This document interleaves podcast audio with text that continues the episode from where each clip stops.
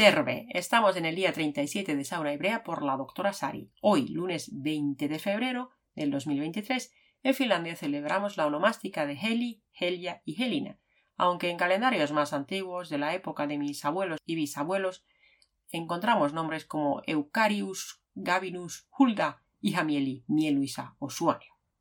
Hoy también se celebra el Día Internacional de la Justicia Social, que esto es importante porque los determinantes socioeconómicos de la salud son muy importantes para nuestra salud y bienestar.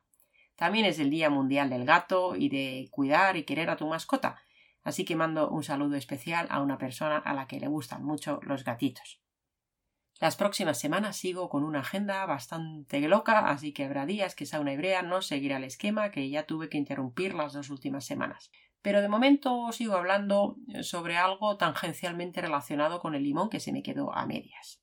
Y antes de seguir con el limón en sí, quería hablar sobre la vitamina C, cuyo déficit severo provoca una enfermedad que es fatal, el escorbuto, o potencialmente fatal, si no se trata a tiempo.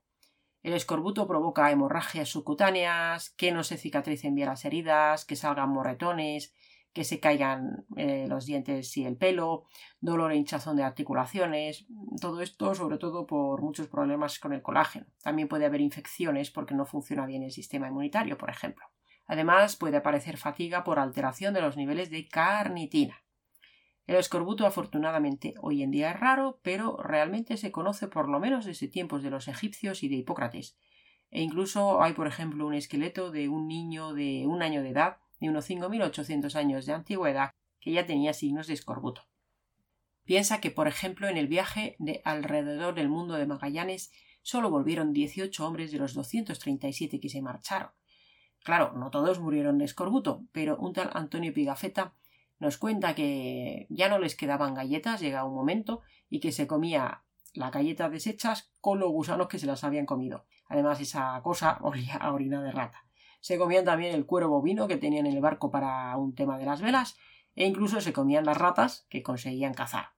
Pero peor que todo eso, decía que era la enfermedad que hacía que sangraran las encías y después, cuando eso aparecía, ya no podían comer nada los afectados de lo poco que había. Y acababan muriendo. Es frecuente atribuir al médico naval escocés James Lind, que vivía en el siglo XVIII, la identificación de la causa del escorbuto y cómo prevenirla y curarla, con los cítricos. Pero realmente los españoles ya conocían el uso de los cítricos como remedio desde que Agustín Farfán, que escribió en 1579 bajo el título Tratado breve de anatomía y cirugía, tratamientos de enfermedades, y ahí decía que las naranjas y limones permitían tratar el escorbuto.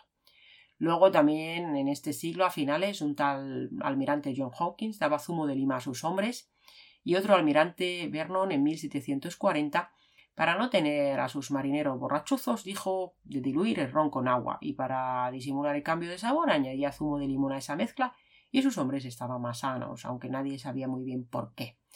Y mucho antes del ensayo que hizo James Lynch se sabía que los limones funcionaban y de hecho su obra parece que no tuvo mucho impacto en su época. Claro, lo que pasa es que hizo un ensayo clínico.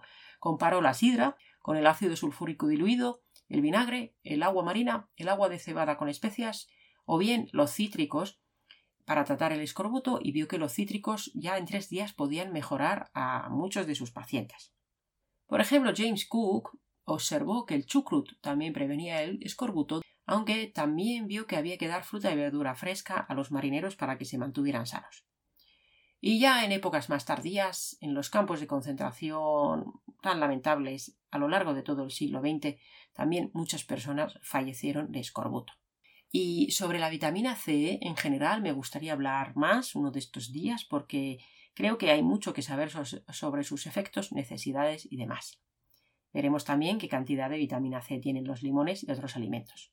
Seguro que te imaginas la frase que voy a decir hoy, que es así. Si la vida te da limones, haz limonada.